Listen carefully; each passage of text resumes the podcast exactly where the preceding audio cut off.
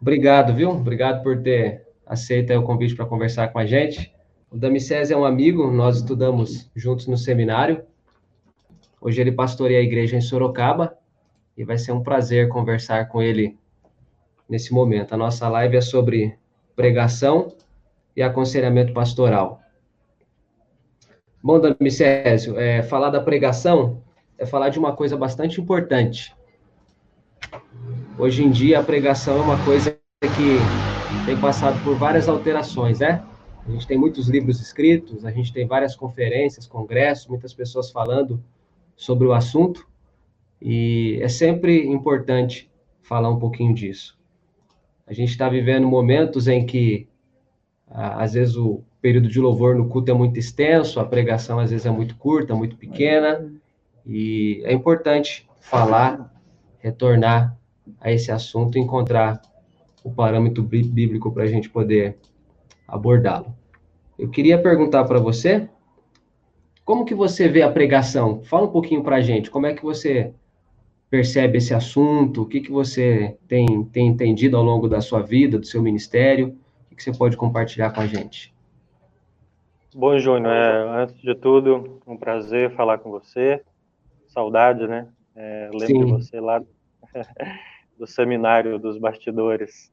Tenho é boas verdade. lembranças e é um grande prazer falar com vocês. Uma boa noite, a paz do Senhor para todos aí da igreja de Barueri. Pessoal da Sorocaba também que está acompanhando aí. Um abraço e uma boa noite a todos. Bom, é, a respeito da pregação, Júnior, é, o que é a pregação, o que significa pregação para mim de uma forma assim simplificada, é o anúncio, é, realmente a proclamação do evangelho.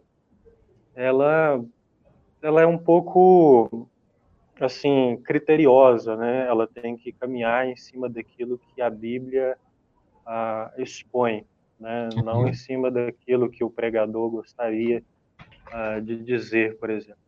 Então, para simplificar, para mim essa proclamação, essa, esse anunciar ah, do Evangelho, anunciar o plano de salvação, anunciar é, a Cristo. Eu defino a pregação como ministério da palavra.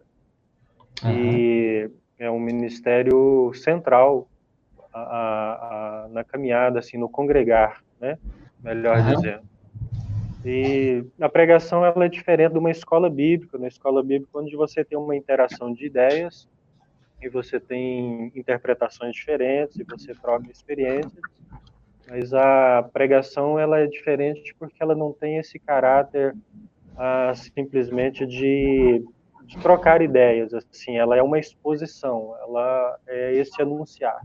Embora dentro da pregação há ensino, dentro da pregação há aconselhamento, dentro da pregação há a exortação, a, aquilo que, que envolve toda a exposição da palavra de Deus mas ela não se resume no ensino. Então, para mim, é realmente anunciar mesmo, é proclamar o evangelho.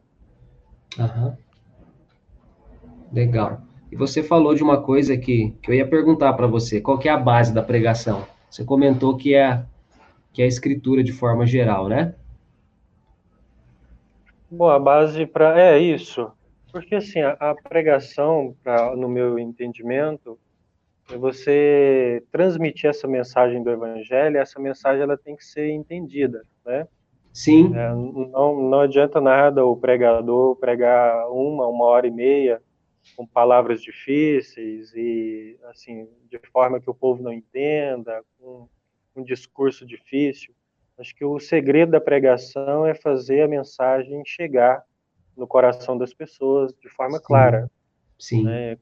simplicidade e clareza, e não deixa de ser profunda ah, por isso. Mas a base para a pregação é, parece uma é, redundante, mas é justamente a própria palavra de Deus, daquilo que ela fala de forma pura e simples. Sim. E Paulo ele vai falar para Timóteo, né? Pregue a palavra. Então não é o que o pregador tem vontade de falar, é o que a palavra diz. Sim. A pregação ela tem que ser ao meu entendimento, ela tem que ser aquilo que a Bíblia diz, não aquilo que o pregador diz. Sim. Então, é, a, a, acho que a base é essa, é o texto dentro do seu contexto e a exposição de forma simples que a pessoa entenda. Então, assim, não dá para a gente procurar é, um, um, assunto, é, querer falar sobre um assunto e procurar um texto que encaixa no assunto. Não, não é dessa forma, né? É, por exemplo, eu quero pregar sobre pecado, então eu quero falar sobre pecado e eu começo a procurar texto que fala sobre pecado. Não, é, acho que é o inverso. A mensagem que sai do texto, né? A gente que encaixa o texto na mensagem. É, quando a mensagem sai do texto, quando é, é direcionado pelo Espírito Santo de Deus, aí se torna altamente bíblica e ela cumpre o seu papel. Né? Aí ela cumpre o seu papel de, de, de libertar vidas, de edificar, de aconselhar, de ensinar. Então, acho que ela floresce da Bíblia, do próprio texto, do próprio contexto, do próprio conteúdo que a palavra de Deus já traz. Por isso que Paulo fala a Timóteo, pregue a palavra, né? em qualquer tempo, é, simplesmente a própria palavra de Deus. Uhum. Acho que a, a, base é a própria palavra. É a própria palavra. A hora que você falou, lembrei do pastor Johnny, acho que você lembra de, do que eu vou dizer, quando ele ensinava a gente no seminário, que às vezes ah, o pregador tem, a, tem o sermão pronto, só falta achar o texto, né? verdade, verdade. É porque acontece muito, né? A pessoa tem, às vezes, vontade de falar alguma coisa, aí ele vai achar um texto que cabe no sermão dele, né? É. Isso não é isso não é pregar a palavra, porque a mensagem ela não é só o texto, né? Sim. A mensagem ela tem um espírito. Então, quando a mensagem vem do espírito, ela é diferente, ela transforma a vida, ela é edificante. Agora, quando é aquilo que o pregador quer dizer, é, pode ser um discurso. Sim. Pode ser um discurso bonito, mas assim, ela não transforma vidas, né? Acho que uhum. essa é a grande diferença.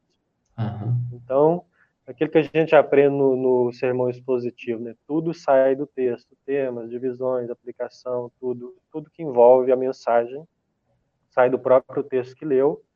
É, e convém, né? Eu também sou adepto à pregação expositiva. Eu acho que ela é edificante, eu acho Sim. que ela é profunda, onde a gente fica naquele texto ali e mergulha um pouco mais, exige um pouco mais de nós também. É verdade. O que que o que, que vem antes da pregação? Você está falando para a gente um pouquinho, você apontou que a base é a Bíblia, então tem lá, tem várias coisas que acontecem. Você falou de Paulo, né, que é um exemplo, a gente tem o próprio Jesus, todos os profetas, os apóstolos são exemplos com relação à pregação. Mas o que que, o que, que vem antes da pregação? que, que dá para você dizer assim? O que vem antes e o que vem até mesmo depois? Eu acho que cabe agora já pontuar as duas coisas. Bom, uh, eu acho que como a mensagem ela vem do Espírito, eu acho que o que vem antes da pregação é muito tempo de oração. Uhum. É porque é uma mensagem que você recebe e você entrega, não é uma mensagem que você cria. Sim.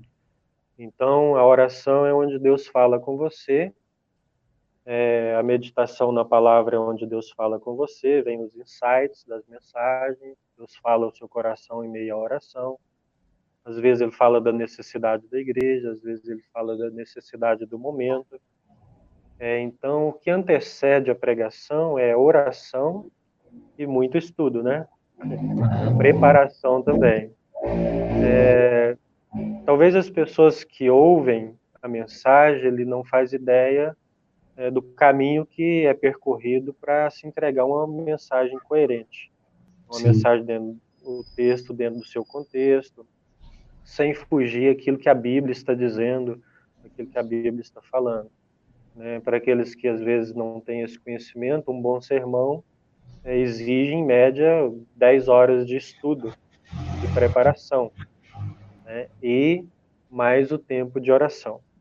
Então, uhum. assim, você se prepara 10 horas, 8 horas ou mais, depende, ah, para você ir lá e pregar 30, 40 minutos. Uhum. Então, por trás, por trás da pregação, da mensagem, tem tudo isso, essa vida de oração e esse preparo para entregar. Isso, acho que isso é o que antecede a, a oração para, para o, o, pregador, né? Agora, para o, o ouvinte, né, a, o que antecede a, a pregação é quando ele, ele se prepara para ouvir o que Deus tem para falar. Quando o coração se torna uma, uma terra boa, quando ele não cai de paraquedas no culto, assim, né? Porque às vezes ele, se ele cai de paraquedas no culto, assim, de repente é a hora do culto, ele está ali no culto, não houve uma preparação, não houve tempo de oração também, é, para ouvir a voz do Senhor, para ver o que Deus tem a falar o coração dele. Então acho que o que antecede tanto para o pregador quanto para o ouvinte é justamente esse tempo com Deus. Acho que faz Sim. toda faz toda diferença. E você mencionou sobre o que vem depois também, né? Isso. Ah, acho que depois da pregação, uma das primeiras coisas a fazer é dar a glória a quem é devida. Verdade. Né? É, dar a glória a Deus e que Deus seja glorificado na mensagem. E segundo, para quem prega, é viver o que ele acabou de pregar. Sim. É, então ele glorifica a Deus, a mensagem que veio de Deus, não é dele, e ele procura viver aquilo que o próprio Deus falou o coração dele e falou com a igreja. É, quanto ao ouvinte, o que vem depois, acho que não é muito diferente. Aquele que ouviu, procure viver ah, o que ouviu. Sejam praticantes, não somente ouvintes da palavra de Deus. Então, um dia importante da semana, é, ouvindo um sermão no domingo à noite, um dos dias mais importantes é a segunda. Segunda-feira, onde você coloca em prática aquilo que você aprendeu, aquilo que você ouviu. Uhum. Acho que é mais ou menos isso. Sim, não, muito legal. Acho que nesse ponto a gente pensa bem, de forma bem similar, né? Enquanto você falou, eu lembrei de uma coisa que é muito frequente, as pessoas vão ao mesmo culto, escutam a mesma pregação e saem de forma diferente, né?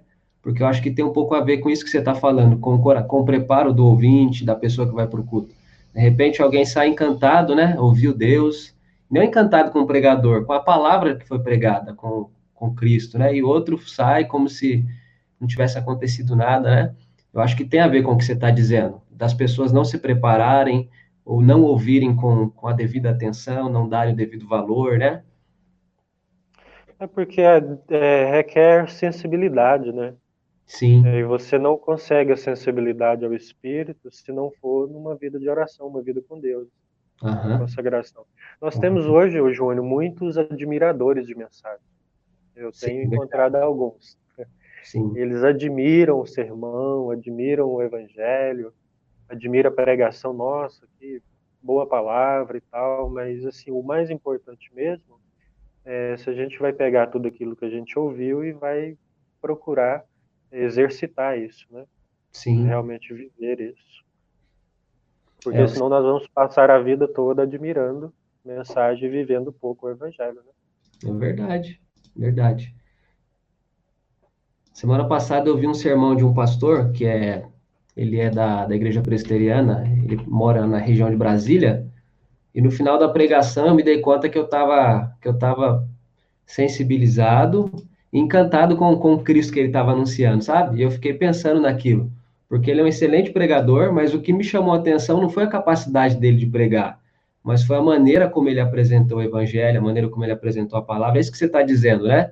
A função da pregação não é atrair as pessoas para a pregação, mas é atrair as pessoas para Deus, para Cristo. É isso que você está falando, né? Muita gente admira, porque um sermão bem feito é uma coisa admirável mesmo, né? É uma peça bonita. Só que essa, essa é a menor das finalidades, né? Essa é a parte mais pobre do, do negócio. É bonito de se ouvir, é bonito de ver, porque você sabe que por trás disso tem muito trabalho. Né? John Stott já falou isso quando alguém elogiou o seu sermão, né? é, perguntou qual era o segredo, ele disse: trabalho, trabalho, trabalho. Mas assim, é, tem que ser, tem que ir além, né? Porque o, o central não é a pessoa admirar a mensagem, o tema, as divisões, e nem o pregador, mas sim se tornar assim, sensível ao espírito e procurar internalizar e viver isso. Realmente é o, grande ponto aí da, da pregação, né? Sim. Aí, sendo assim, a glória sempre será de Deus. Né? Sim. E por que que é preciso pregar, Damicésio? Por que é, é uma prática antiguíssima, tem, a gente tem milênios, milênios em que a pregação é realizada, é, é necessário ainda? Por que é necessário? Como justificar a necessidade da pregação? Olha, acho que é, é o meio, né? Igual a gente mencionou um pouco antes, né?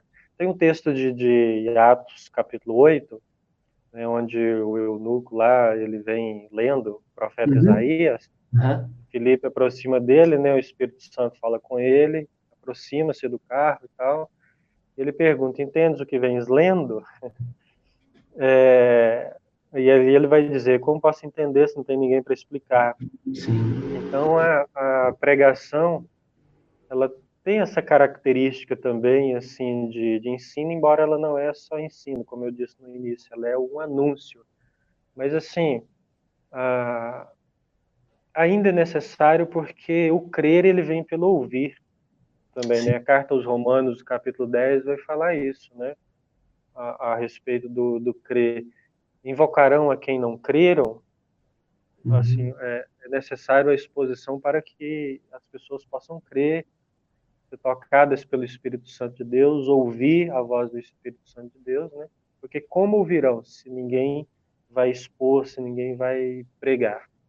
Então, uhum. a palavra pregada, ela ainda ela se faz necessária em todo tempo, sempre será assim, sempre foi assim.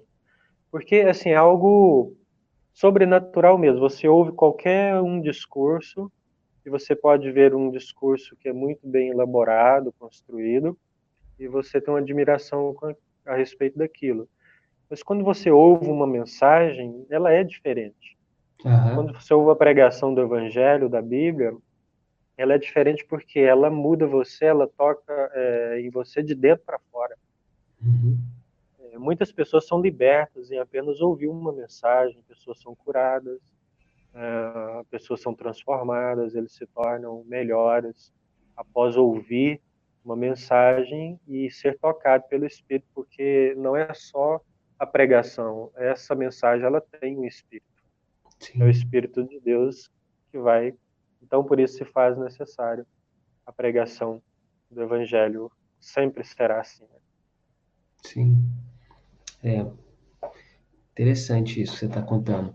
Porque se a base da pregação é a palavra, é quando você ouve Deus falando, né? É quando você isso. conhece o que ele pensa, o que ele espera, o que ele exige, o que ele não gosta, o que ele não espera. E aí a necessidade, né? A necessidade da pregação. Muito, muito legal. É, e aí dá para a gente talvez falar um pouquinho da, de quais são os frutos, né? Você citou essa, essa passagem de Filipe, o diácono Filipe, quando encontra o eunuco, e no mesmo texto o cara já quis ser batizado, porque ele creu em Jesus, né? É muito interessante. Eu acho que um dos, um dos resultados é essa capacidade de crer. O que mais você acha que pode resultar da pregação, da pregação genuína do Evangelho? É bem legal, porque ele ouve né, a explicação, ele crê e quer ser batizado. Há, é a conversão quando se ouve a pregação. E o resultado uh, dessa pregação, Júnior, para mim é justamente isso: conversão, libertação, uh, cura. Nós vamos sendo limpos pela palavra, como está escrito em João capítulo 15, né? Uhum. É, nós vamos tornando melhores cristãos, é, nós vamos recebendo direção de Deus, ah, nós vamos é, nos tornando pais melhores, filhos melhores, é, a nossa vida se torna melhor quando a gente ouve Deus falar e a gente obedece. Essa voz, uma voz tão, tão doce, uma voz tão amorosa, que nos coloca nos trilhos, né? É, o nosso casamento é melhor, é, tudo na nossa vida é, se torna melhor, né? Nós nos tornamos família ouvir a, a, a, pregação, porque esse é um dos frutos da pregação, transformar. Uhum. Então, vai transformando todo o nosso contexto, toda a nossa realidade de vida, tudo aquilo que envolve é, a nossa vida, né? seja profissional, é, pessoal, né? como indivíduo, seja como pai, como filho, como profissional, como cristão de uma forma geral. Então, os frutos dessa, dessa palavra são imensuráveis, são inúmeros.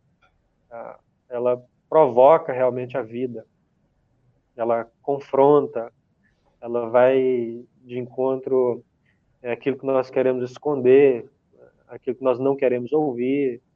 Ah, os frutos, eles são profundos, né? eles têm raízes profundas. E aí, aquilo que você disse é, é a grande realidade, né? Não tem discurso tão poderoso quanto a pregação da palavra, né? Porque nada tem esse poder de transformar é, de dentro para fora, como você está colocando. E, e, não só transformar, mas fazer, uma, fazer a transformação permanecer. Isso que é interessante também, né? Porque não é aquela coisa assim, você transformou e amanhã você voltou do jeito que você era. Não. Tudo bem que a gente continua falho, pecador, mas a transformação ela é sempre contínua, né? E é para a eternidade também. É muito legal isso que você está apontando. Isso. E assim, é tão legal porque é tão íntimo. Sim.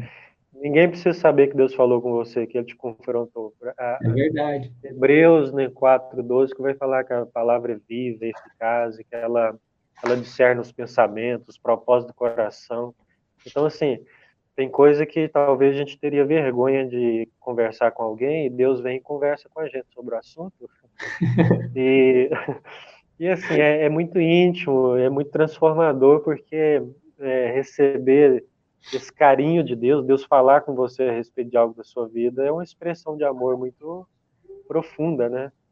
É, o maravilhoso é isso. Se você quiser, fica só entre você e Deus. Nem sua esposa fica sabendo, seus filhos.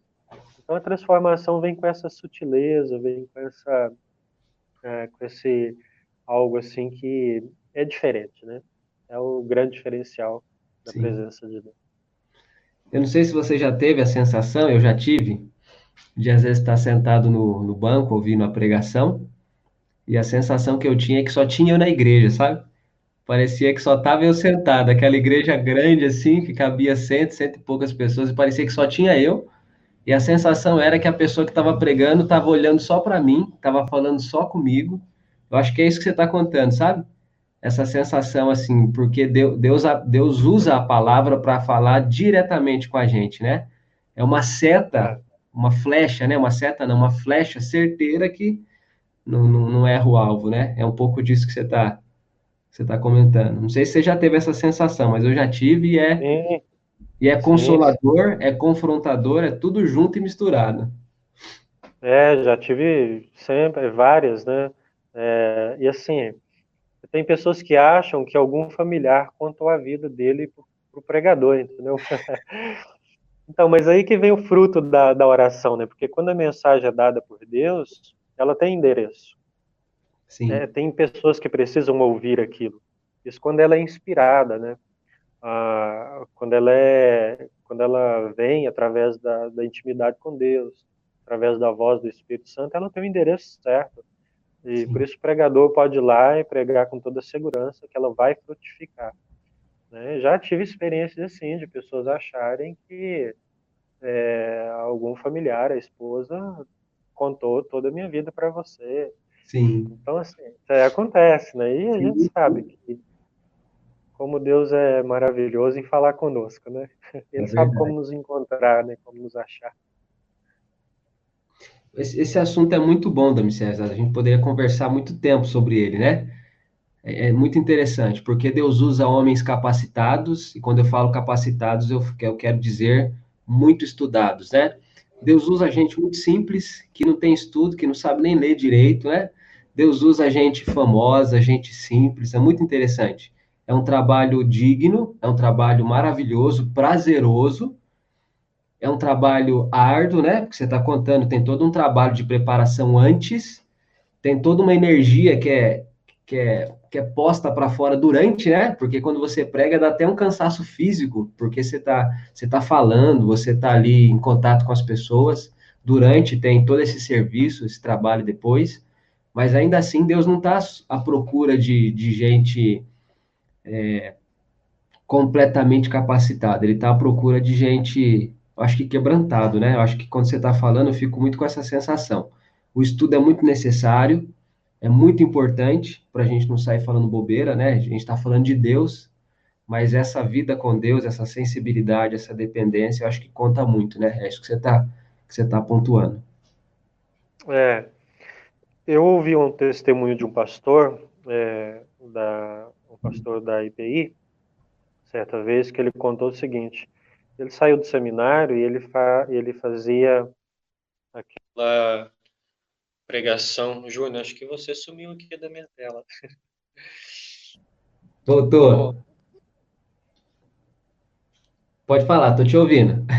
ah, tá bom. Ah, que você desapareceu aqui. Então, eu ouvi o testemunho desse pastor que, assim, ele preparava muito bem as mensagens, né? E deve ser preparada porque ela tem que ser bíblica, né? Uhum. Mas ele recebeu um pregador simples na igreja dele e aquele pregador expôs a, a, a mensagem que Deus havia dado a ele e, assim, nada de citar o grego, de citar o hebraico, né, de declinar o verbo e tudo mais, não tinha nada disso. Uhum. Mensagem simples. Mas ele estava pregando ali há 10 meses, preparando assim de forma intensa o sermão. Mas o dia que aquele homem foi pregar, que é uma mensagem muito simples, é, a igreja entrou em pranto. A igreja toda quebrantada, tocada pelo Espírito. Naquele dia ele conta que ele foi muito confrontado Sim. falou assim, o, o que é isso? É, o, que, o que aconteceu? Aí que ele foi associar essa vida com Deus com o estudo, porque tem que ter um equilíbrio, né? É, Deus tem, tem que falar para que haja essa transformação autêntica. Eu achei Sim. muito interessante, que encaixa um pouco nisso que a gente está comentando. Não, muito legal, muito bom mesmo.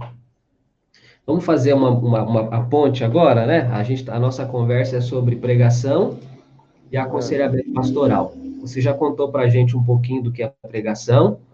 É, foi muito claro para mim, acredito que para quem está nos, nos ouvindo, nos acompanhando também.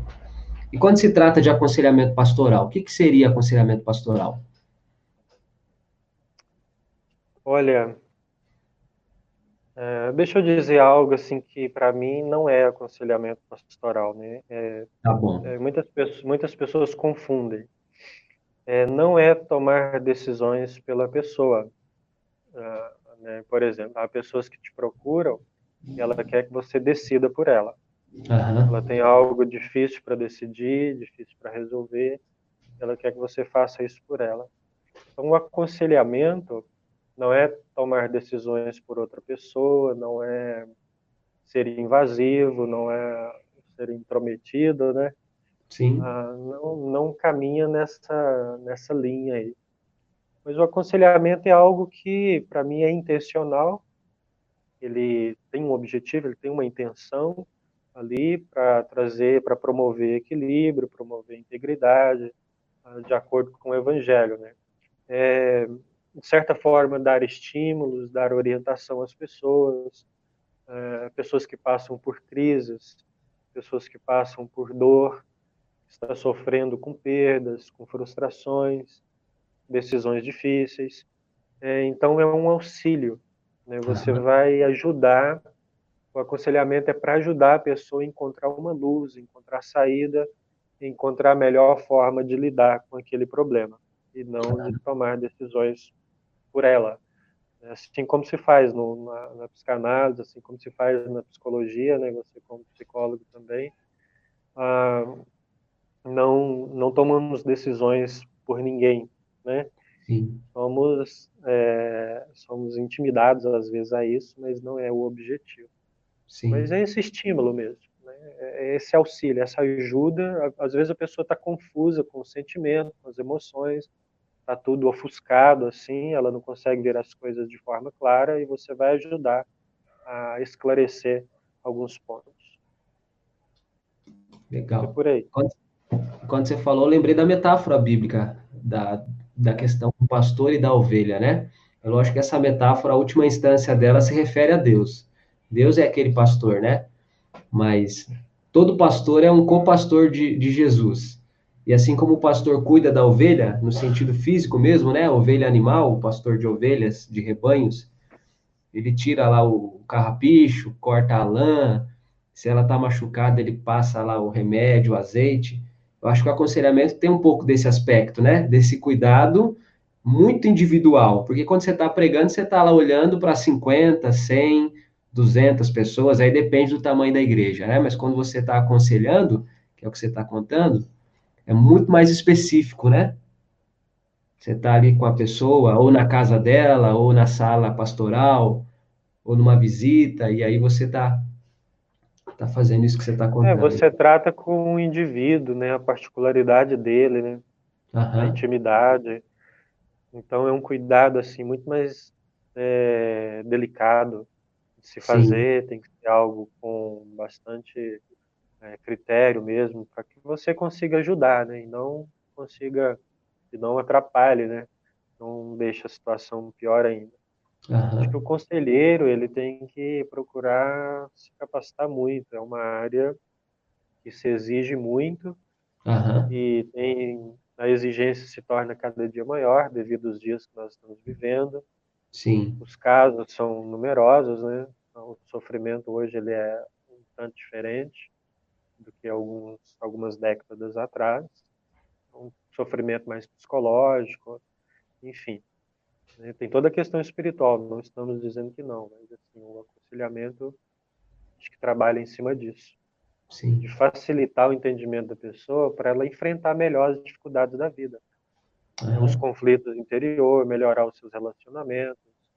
É, é ajuda mesmo para encontrar luz, encontrar saída e clareza para os problemas, né? Porque será mesmo que o problema é tudo isso?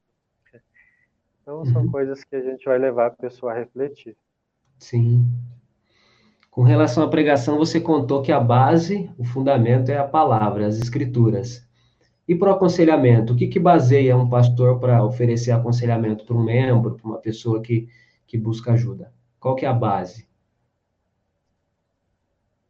Olha, para um pastor, a questão espiritual nunca se afasta dele, né? Uhum. Nem pode, né? Ele Sim. é um pastor. É, mas assim, nem tudo é espiritual, né, Júlio? Sim. Ah, assim, Deus colocou ferramentas para auxiliar à disposição do conselheiro, para ele poder basear a compreensão dele não somente na questão espiritual, mas há outras ferramentas. Acho que a principal é, é espiritual. Mas há aspectos para ser levado em consideração, Sim. que são aspectos psicológicos, é, emocionais, afetivos, é, biológicos até, social, uhum. cultural, né? A gente, por exemplo, é não confundir uma esquizofrenia com possessão. Uhum. É, então, você vai é, ajudar, auxiliar, aconselhar um familiar ou até mesmo a própria pessoa. Sim. Isso tem que se tornar é, claro. E também nem tudo é natural, nem tudo é espiritual, nem tudo é natural. E nem Sim. tudo é psíquico, né? Sim. É, então, há implicações espirituais e há implicações que não são espirituais. Né? Há implicações espirituais de caso de possessão mesmo. Uhum. Você vai aconselhar um, um pai, um familiar e, e, e, tem que ter noção disso. Isso exige uma autoridade, um discernimento espiritual do pastor. Mas agora são, às vezes são doenças é, de ordem psicológicas que são tratadas como demônios também, e é onde é outro erro que às vezes a gente pode cometer, uhum. que alguns cometem. Então a base, para mim, ela é esse conjunto dentro do uhum. aconselhamento. Sim. Envolve a questão espiritual, envolve a questão psicológica, biológica, social, tudo isso que nós mencionamos aqui. Uhum. É, por aí dá para ter uma ideia de que ser pastor não é tão simples assim, né? tem, que, tem que saber muita coisa, né? Parece simples, mas a gente tem que saber mais do que a gente sabe, né?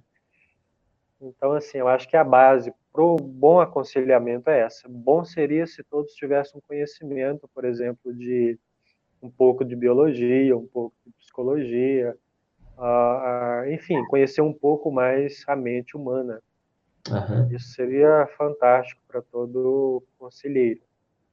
Ia estruturar o aconselhamento dele, ia facilitar muita coisa. Tem que levar em consideração esses pontos aí. Você tá, já que você disse isso, né, que o pastor ele tem esse trabalho que é um trabalho é, é árduo, delicado, né, sério.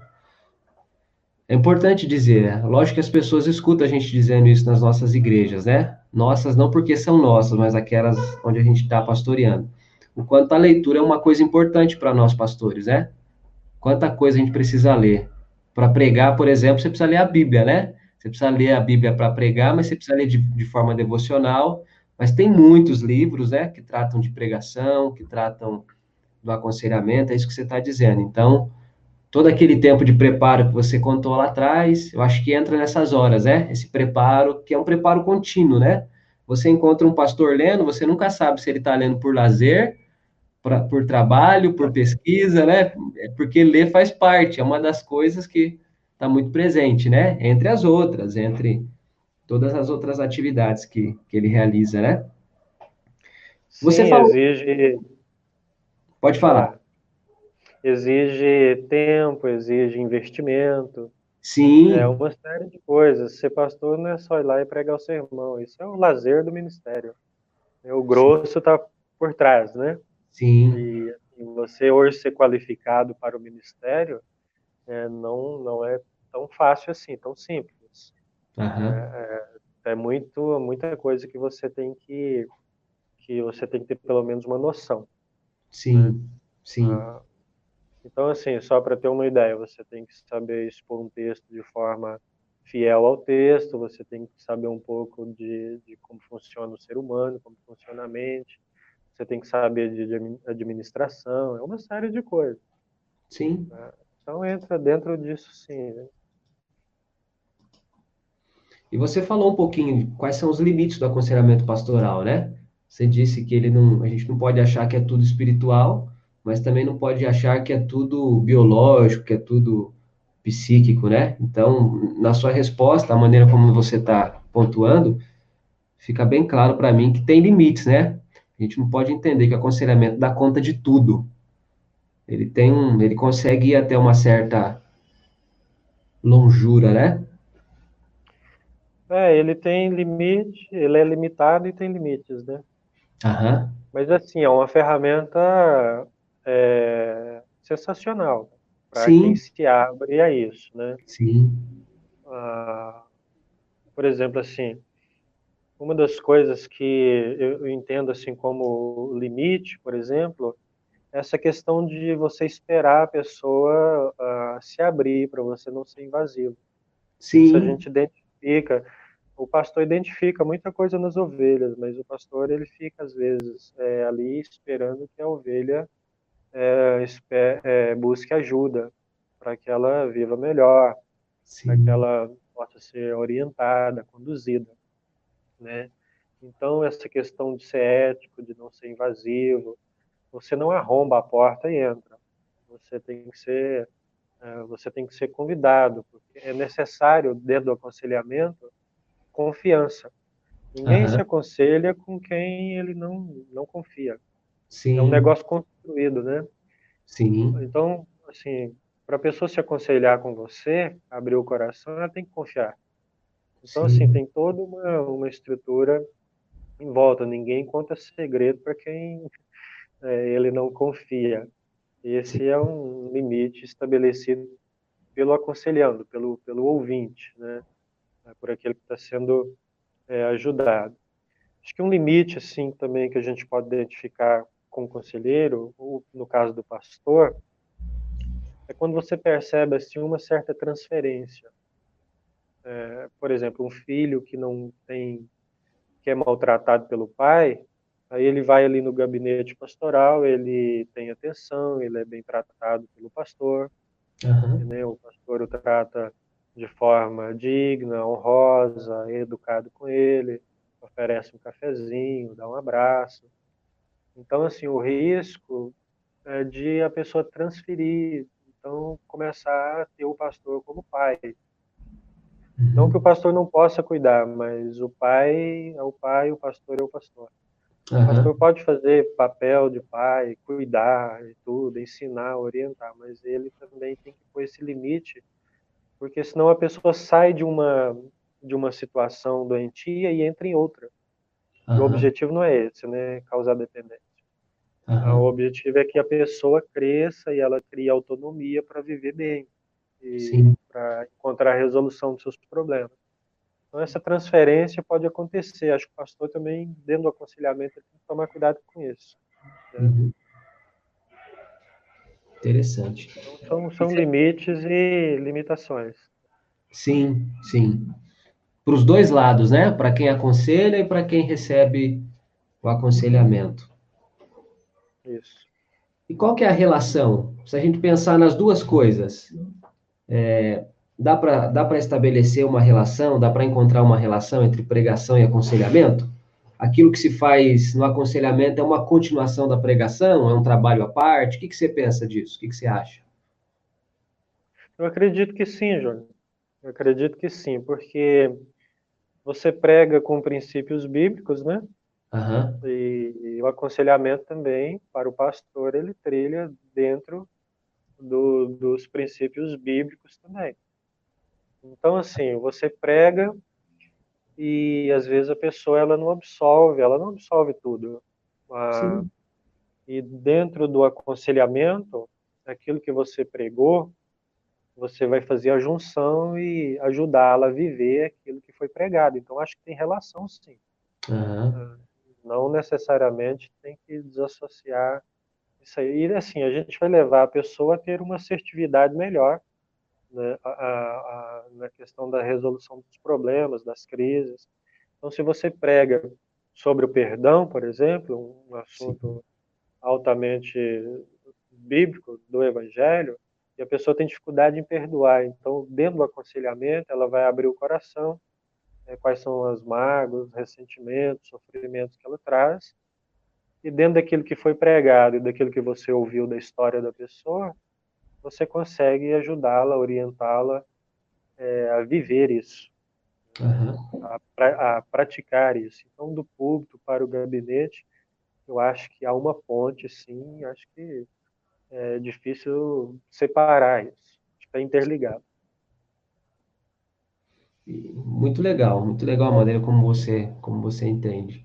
Eu fico pensando também o quanto que, eu até comentei isso com você durante a semana na, na nossa, nas nossas conversas, o quanto que boa pregação produz mais ou menos aconselhamento, talvez, né? Porque tem isso que você está dizendo. O objetivo não é criar dependência, né? Na verdade, quanto mais madura a pessoa for se tornando, mas ela consegue ir aplicando a palavra às dificuldades, às necessidades que ela tem. Não é que ela vai ser independente, ela vai precisar de aconselhamento sim, mas não vai ser que ela vai precisar de aconselhamento todo dia, né? Os sete dias da semana, né? Ela vai aprendendo é. a lidar com a vida dela, então não cria aquela dependência, né? Então eu fico pensando, Isso, ela... uma, uma boa pregação produz mais ou menos aconselhamento, né? porque a pessoa tá, a pregação é quase que um espelho, né? Ela tá mostrando para mim quem eu sou. Então eu estou percebendo as minhas necessidades e eu estou precisando de alguém maduro que conhece a Bíblia, que possa me orientar, me instruir. Então, eu acho que às vezes caminha para os dois lados também, sabe? Às vezes produz mais aconselhamento, às vezes produz necessidade de menos. É muito dinâmico, parece, né? Não sei se você pensa assim, mas eu acho que eu penso mais ou menos por esse jeito. É, essa, esse ponto que você tocou aí, ele é, ele é bem, foi bem elaborado, né? Bem, bem pensado, gente. Produz mais ou menos aconselhamento a pregação, né? Então, também acredito que as duas, as duas coisas depende muito do da pessoa que está ouvindo, do momento que ela está vivendo, porque e da sensibilidade dela à voz de Deus. Uhum. Porque quando, quando Deus confronta, é inevitável a crise. Sim. A crise que pode nos levar a buscar um crescimento. Então, é, buscar cura, buscar libertação, o aconselhamento é uma das ferramentas que vai a, trabalhar com isso. E também tem o lado de que uma boa pregação vai promover cristãos maduros é, e ele vai se tornar mas independente no sentido de ele consegue conduzir a sua própria vida, resolver as suas questões ah, e continuar frutificando o evangelho, né, porque ele já amadureceu um pouco.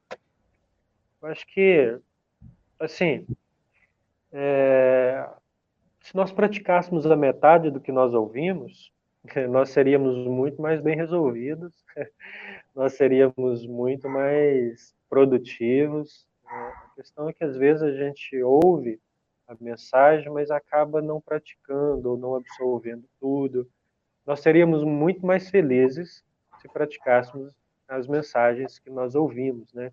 Mensagens aí inspiradas por Deus, dadas por Deus, que vêm de encontro à nossa necessidade. Mensagens que nos deixam mais leves, é, mais humanos. Ah, por quê? Porque são mensagens do Espírito Santo de Deus. Sim. E então essa aplicação desse sermão na vida, ela, de fato, né, acho que ela pode produzir tanto uma coisa quanto a outra. Uhum. Levar à maturidade quanto a, a, um aconselhamento maior, porque depende muito da fase é, que a pessoa está vivendo, o momento que ela está passando. Uhum. E a gente encontra amparo para as duas práticas na palavra de Deus, né? Não apenas amparo, mas ordenança. É, pregar a palavra, você falou de, de Paulo orientando Timóteo, e também o cuidado com as pessoas, né? A gente lê as cartas de Timóteo, ele fala, Paulo fala para Timóteo, cuida das mulheres mais velhas como se fossem sua mãe, dos mais velhos, das moças como se fossem irmãs, dos mais jovens, né? Então, acho que tudo isso ressoa o aconselhamento, mas ressoa também a, a pregação, o trabalho do pastor, né? Sem dizer que lá no Antigo Testamento os reis tinham conselheiros, Salomão fala que na multidão de conselhos há sabedoria, tudo isso tem amparo bíblico, né? Não é uma ideia bonita que alguém criou para arrumar trabalho para um pastor. Não, isso aí parte da Bíblia, é o que você está mostrando desde o começo, né? A base é sempre bíblica. É, é, é trabalhoso, né? E assim, a, a ideia é gerar é, desenvolver uma identidade, né? No caso, não uma, uma identidade cristã uhum. é, na pessoa. Não apenas o que define a identidade de uma pessoa, às vezes o que a profissão dela contribui, mas assim, no sentido de identidade é, cristã. Não é Sim. o que eu faço, mas é o, o que eu estou me tornando, o que eu sou. E o que eu sou, assim, para o meu próximo, né? o que eu me tornei para o meu próximo. Uhum. É uma vez que o Evangelho vai resumir amar a Deus sobre todas as coisas e o próximo como a ti mesmo. Então, uhum. a pregação, o aconselhamento é gerar também identidade nessa pessoa para que ela possa se tornar para o seu próximo é, algo é, benéfico, algo que assim que, que o ajuda, algo que alguém que, que contribui, é, é saber uh, ser, porque a identidade, assim, ele, uh, quem não tem identidade, ele não sabe de onde veio, não sabe onde está, não sabe por que, que está aqui, nem para onde está indo. Né? Uhum. Quem não tem a identidade cristã. Quem tem identidade cristã, que é gerada pela pregação e o aconselhamento, ele sabe exatamente a sua origem, ele sabe do seu chamado, do seu propósito de vida né, e para onde ele vai. Uhum. Então, isso, dentro de uma comunidade, dentro de uma igreja, pessoas maduras assim, vai é, desenvolver muito é, o trabalho. Né? E a igreja cresce com isso porque as pequenas coisas vão ficando para trás. Sim. E nós vamos agarrando aquelas que são maiores. Então, de certa forma, também é se tornar relevante. Como que a gente se torna relevante? É, abençoador, útil. Né? Não é só receber, é também entregar. Não é só receber, é também oferecer, se tornar o sal da terra. E o sal, se ele perder o seu sabor, né, ele não serve para mais nada. Sim. Nós somos o sal da terra, o objetivo do cristão é isso. Então, ouvir a mensagem, praticar, ouvir o aconselhamento, praticar, isso é a, a, extremamente importante, é essencial, né? Sim. Tem uma pergunta aqui do Diego. O Diego fez uma pergunta. Eu vou ler aqui para você. O Diego é membro aqui na nossa comunidade, está dando os primeiros passos na fé. Ele diz assim: há alguma diferença entre pregar para 100 mil pessoas? Dá um nervosismo? Uh, não há diferença no sentido da mensagem que você recebeu e você vai entregar. Você tem que pregar uhum. para 10 como se fosse para mil. Uhum. Uma alma vale muito para o Senhor. Né? Se o endereço daquela mensagem, aquele coração, você deve pregar com toda a empolgação do mundo. Agora, é, imagino que sim, deve dar um frio na barriga, uma multidão, né? nesse aspecto há essa diferença, mas no, no, no cerne da mensagem, no eixo, no principal, não. É, porque tanto é que você olha para Jesus Jesus não se impressiona com multidões. Né? Sim. É, Jesus às vezes prega alguns sermões assim que a gente lê nos evangelhos que sobra pouca gente perto dele. né? Então assim, Jesus não, não se impressiona com isso. É, então, assim, não há diferença. E se o pregador for centrado no Evangelho, saber quem ele é, é, qual é a função dele ali, que ele apenas vai transmitir a mensagem, ele nem vai ficar vaidoso com isso. Né? Sim. Então, assim, a, nesse sentido não há diferença. A única diferença é o frio na barriga mesmo, se der, né? É, é, é verdade. Mas sempre dá um friozinho, né? A responsabilidade é grande, né? Dá.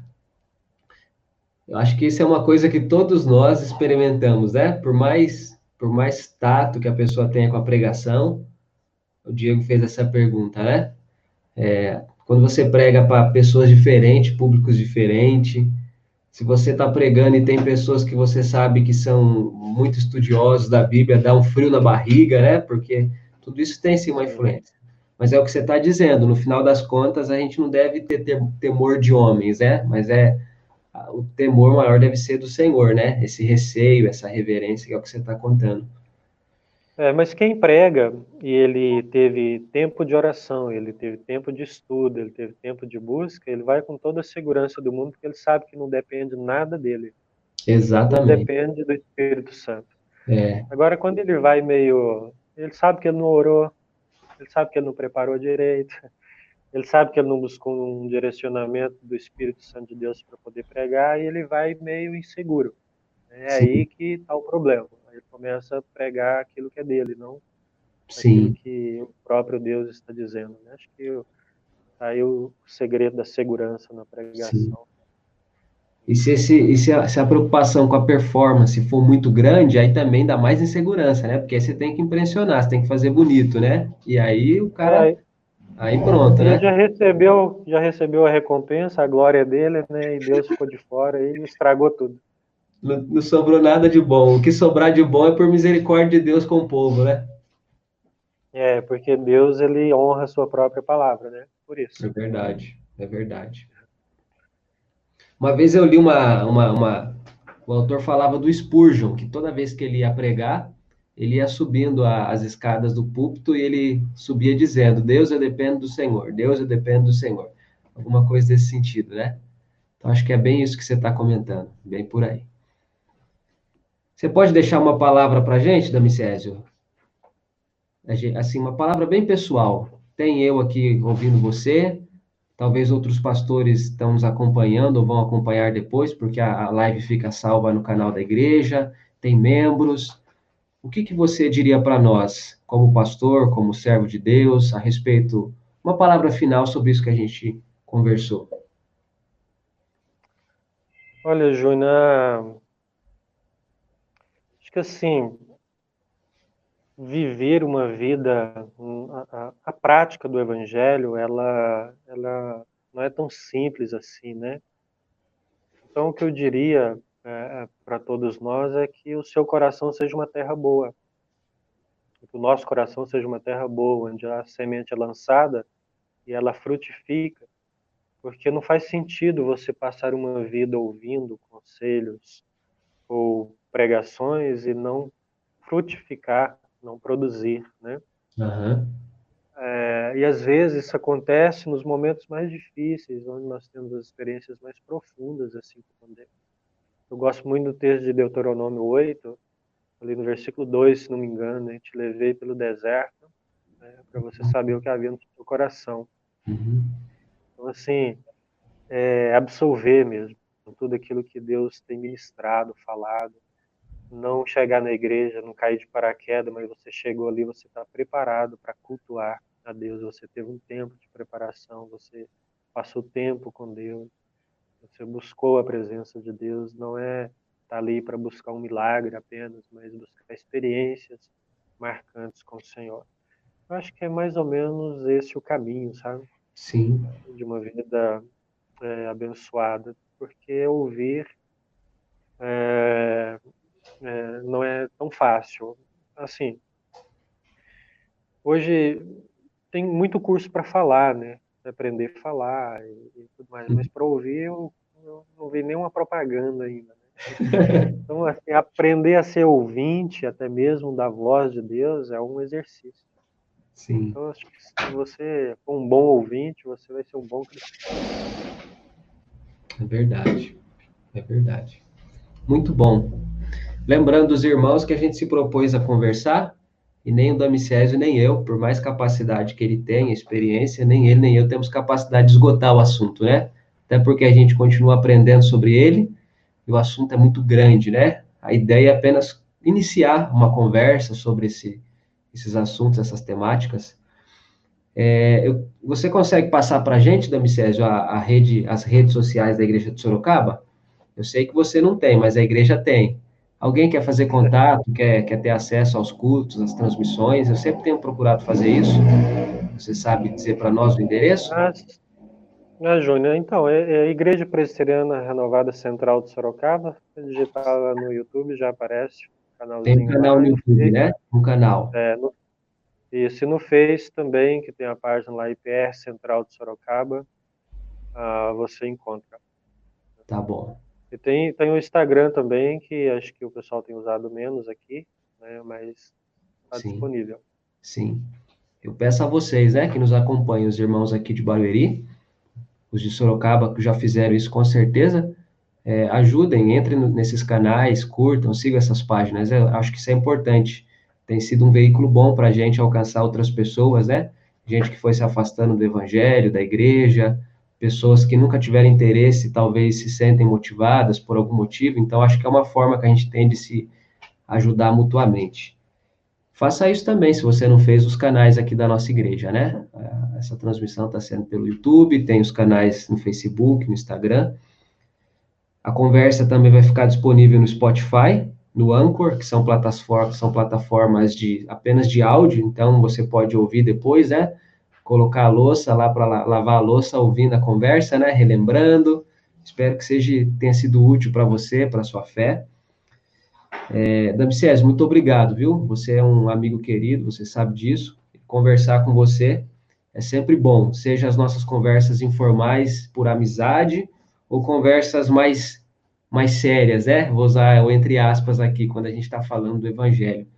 Foi muito bom para mim ouvir mais uma vez a maneira como você tem caminhado e entendido tudo isso. Muito obrigado, viu? Você separou esse tempo aí. Eu sei que isso deve ser valorizado da forma correta, tá bom? Muito obrigado. Imagina, o prazer é meu, Júnior, falar com você. É um privilégio, uma honra, na verdade. Né? E um abraço aí para todos os irmãos aí de Barueri, todos que estão nos acompanhando. Ah, você, o tempo tem sido bom com você, né? É, é, tem cara de menino, mas já é homem. É verdade. Homem. então, assim, o meu, as minhas recordações é dos primeiros dias de seminário, nós que fomos da mesma turma, né? Sim. É, você chegou aí muito novinho no seminário, é verdade. uma criança. É. é. então, assim, muito bom, assim, conversar com você e, e reviver alguns momentos, porque é inevitável a, a memória, as boas memórias que, que me veio, que me ocorreu agora. Né? É verdade. Deus abençoe você, sua família, seu ministério. Foi um prazer enorme. Amém. Eu vou contar pro pessoal como é que você fazia comigo quando você queria me zoar. Você falava que eu tava com cheirinho de leite, lembra? Ah, esse menino tá cheirando leite. Não me lembro, mas me lembro de outras coisas. É, muito bom. Muito bom. O pessoal da igreja de Sorocaba, obrigado vocês, viu, que vieram ouvi o pastor da Micese, ouvi a mim, eu vi que chegou mais gente aqui, a dona Zezé, olha que legal, a dona Zezé, a Gerciane, o Anderson, os demais que eu tinha mencionado, os irmãos aqui da nossa igreja, o irmão Wanderson, Wanderson Cruz, todos vocês. Deus abençoe. Obrigado, um abraço para cada um de vocês. Um abraço da para você, para Dayana, para Elis. Fiquem com Deus, viu? Até mais, Júnior. Fique com Deus, Valeu. foi um prazer enorme. Igualmente, abração. Deus abençoe, gente.